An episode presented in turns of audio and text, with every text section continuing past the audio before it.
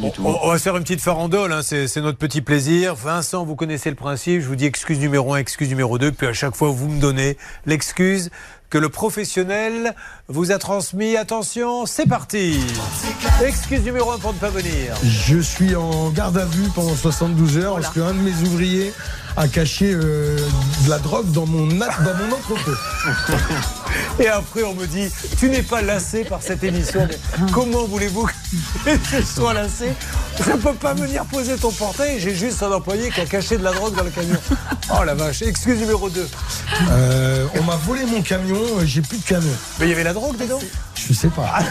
Excuse numéro 3. J'ai plus d'employés. Je les ai tous virés. C'est des abrutis. ah, je peux plus, bon. Il y en a encore une quatrième Ouais, il y en a une quatrième. Ah, mais on, peut faire mieux que ça Il y a pas mal.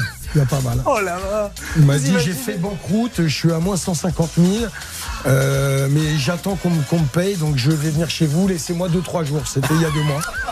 Bon, allez, on va couper la musique. Je me mets à la place d'un juge, vous savez, euh, lors d'un tribunal qui récapitule. Donc, nous sommes bien d'accord que, monsieur, vous n'avez pas pu finir le portail, car dans un premier temps, il y avait de la drogue dans votre camion qui a été posé par un employé, ce qui vous a valu 48 heures de garde à vue. Par la suite, vous les avez tous virés parce que ce sont des abrutis.